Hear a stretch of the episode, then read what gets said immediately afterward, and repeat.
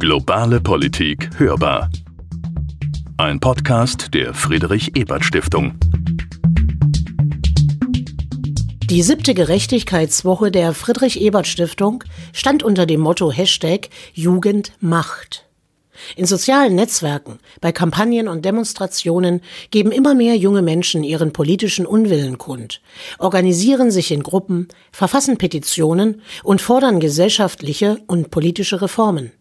Gleichzeitig war die Wahlbeteiligung bei der letzten Bundestagswahl unter jungen Menschen gering. Eine Veranstaltung der Gerechtigkeitswoche setzte den Fokus auf das Thema soziale Netzwerke. 95 Prozent der 15 bis 24-Jährigen treffen sich online. Sie diskutieren, mobilisieren und setzen deutliche Signale, wie die MeToo-Kampagne zeigte.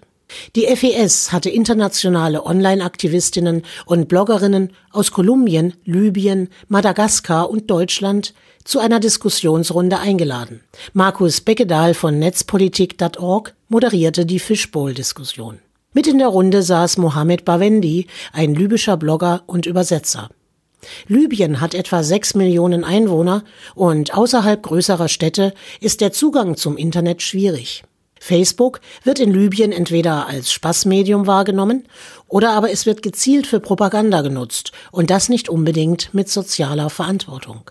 After the uh, Arab Spring, since 2011, the Facebook now is different. It's unfortunately it's being used very negatively in Libya and most of the Arab countries as well. Lots of hate speech and incitement on Facebook uncontrolled again like i said in the start many fake profiles anyone can bully anyone online virtually threats etc etc this is actually the way that it's being used most of the time. I think the Libyan Facebook and the Arabic Facebook in general, we should try to raise awareness and try to, you know, guide people to the right way of using social media, of how to make it beneficial.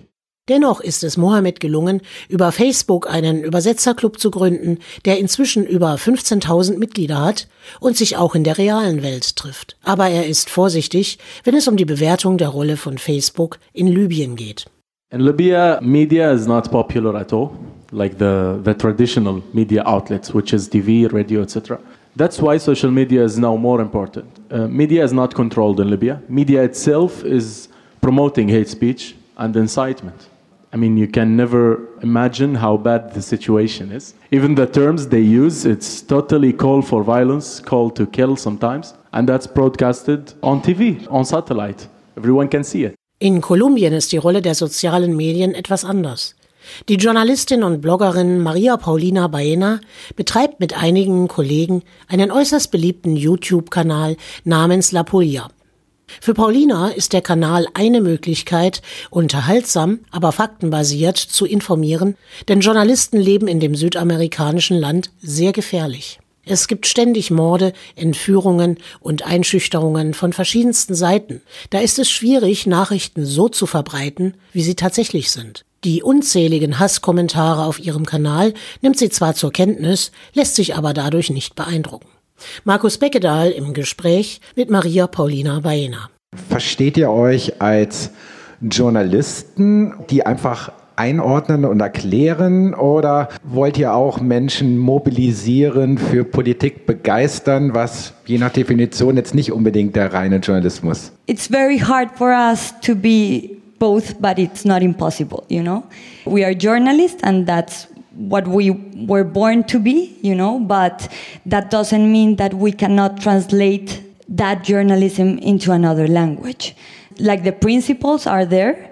We are committed to journalism, to facts, to research, to investigation, but we also have the freshness of these type of things, of YouTubers that always are making us understand another way of thinking outside the box, you know?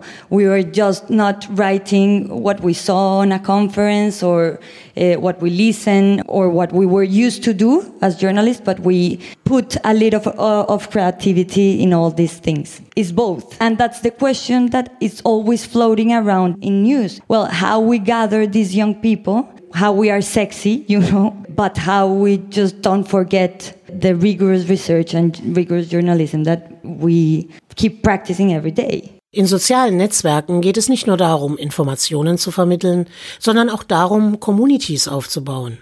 Jeanette Gusko war für die Kampagnenplattform Change.org tätig, nun ist sie Regionalmanagerin bei GoFundMe Deutschland. Facebook ist ihrer Meinung nach ein hervorragender Kanal, um mit Community Building anzufangen. So I think generally community building is key. I mean, Facebook changed um, its whole mission from kind of being open and connected to building global community. And I think if such a kind of big tool is doing that, that gives us also a kind of an indication of where we are going generally. For me, community is a group of people that um, kind of has a togetherness. So it's really kind of feeling close to each other and has shared values or shared interests. Um, because only then kind of trust can be built and kind of we actually have an incentive to do something together, to collaborate, to go to the streets, to not be afraid anymore, to overcome fear. So, in campaigning, we talk about the ladder of engagement. Like, how can we bring people from a kind of reading something, building awareness, to the next step? Die nächsten Schritte können sein, Fotos zu posten, eine Petition zu unterzeichnen, zu spenden oder aber zusammen auf die Straße zu gehen und, wie gerade in Washington geschehen, zu Hunderttausenden gegen die Waffengesetze in den USA zu demonstrieren. Noch einmal geht der Blick zurück in die südliche Erdhälfte nach Madagaskar. Kera Fitoson ist dort als Facebook-Aktivistin engagiert und hat die Kampagne Wake Up Madagaskar ins Leben gerufen. Sie kämpft auf mehreren Fronten, vor allem gegen Armut und für Alphabetisierung. In Madagaskar haben gerade einmal 15 Prozent der Menschen Stromversorgung. Von Internetzugang zu sprechen ist Luxus. Radio ist nach wie vor das wichtigste Medium. Dennoch gelingt es der Kampagne Wake Up Madagaskar, über Facebook die Menschen auf die Straße zu bringen und gegen ihre Lebensbedingungen und Korruption zu demonstrieren. Kera Fituson? If only 10 people do activism like this, then they can jail us. If a hundred people, maybe they can still jail us, who knows? But if it's a thousand, ten thousand, things will start to change. So let's just stand up together. And you know, that's a success of Wake Up Madagascar is that we gathered 30,000 followers on Facebook. But now the big challenge is to bring those 30,000 people who are behind the screens on the ground. Yeah, you know, mobilization is a huge and tricky challenge in activism, but we keep going. Die Öffnung der Fishbowl für das Publikum brachte weitere spannende Akzente. Alex aus Mexiko attestierte Facebook durchaus Positives. Allerdings kann Social Media in seinem Land niemanden dazu bringen, auf die Straße zu gehen und zu demonstrieren. Da ist einfach die Angst vor Gewalt zu groß. John aus Äthiopien rief zu mehr sozialer Verantwortung unter Bloggern auf. In seinem Land gäbe es mehr als 80 verschiedene Ethnien. Und Facebook werde oft dazu missbraucht, andere Bevölkerungsgruppen zu diskreditieren. Es müsse eine rote Linie geben, die nicht überschritten werden dürfe. Hier liegt die Krux. Soziale Netzwerke lassen sich schwer kontrollieren. Das ist Fluch wie Segen zugleich. Und welche Wünsche haben die Bloggerinnen für die Zukunft? Mehr Schutz der eigenen Daten ist allen wichtig. Für Paulina aus Kolumbien stirbt Demokratie in der Dunkelheit. Soziale Medien sind für sie ein Lichtschein, wenn auch ein sensibler. Mindestens genauso wichtig ist der Schutz vor Hate Speech und Fake News. Hier sollte jeder darauf achten und mit gutem Beispiel vorangehen, auch auf höchster präsidialer Ebene. Und nicht zuletzt forderten die Bloggerinnen ein Recht auf Teilhabe ein. Die Intransparenz der Algorithmen und die Ungewissheit, was mit den eigenen Inhalten geschieht, verunsichert. Nicht umsonst spricht man von sozialen Netzwerken. Das sollte mehr als eine Worthülse sein.